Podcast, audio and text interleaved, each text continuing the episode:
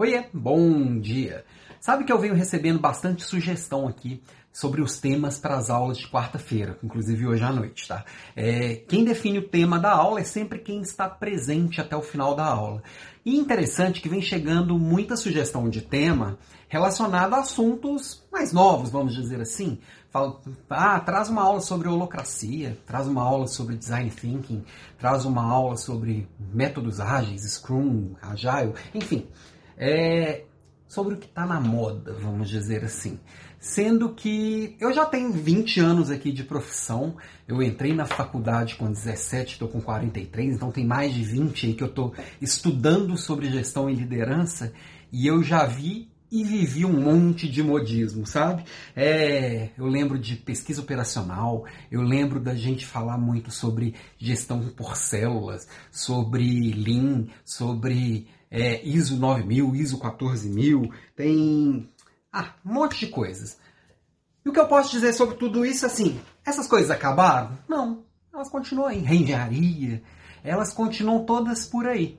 Só que o modismo, a onda e a novidade passou. E o que que ficou, basicamente?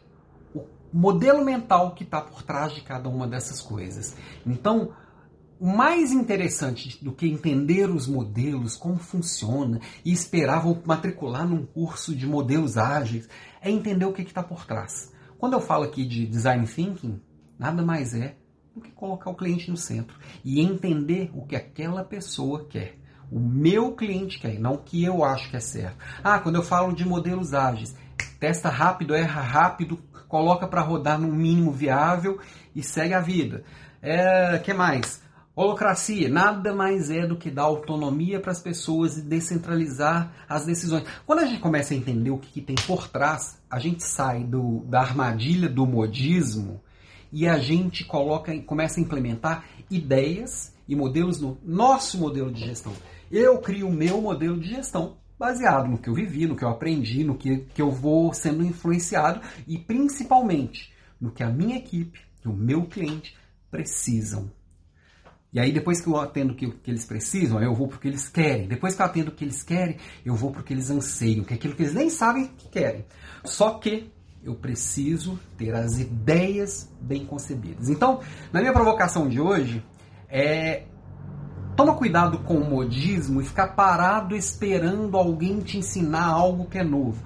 Não, entende o que, que é, entende o que está por trás, entende a ideia central, aplica Sim, vale a pena conhecer os modelos, mas eles não são pré-requisito. A partir da hora que você entende o que está por trás, já é um ótimo caminho, já é um ótimo início, pelo menos. Ok? Então, bota a ideia para rodar, atualiza o seu software, o seu modelo de gestão e corre para o abraço. Até hoje à noite na aula. Hoje vamos falar de feedback, hein?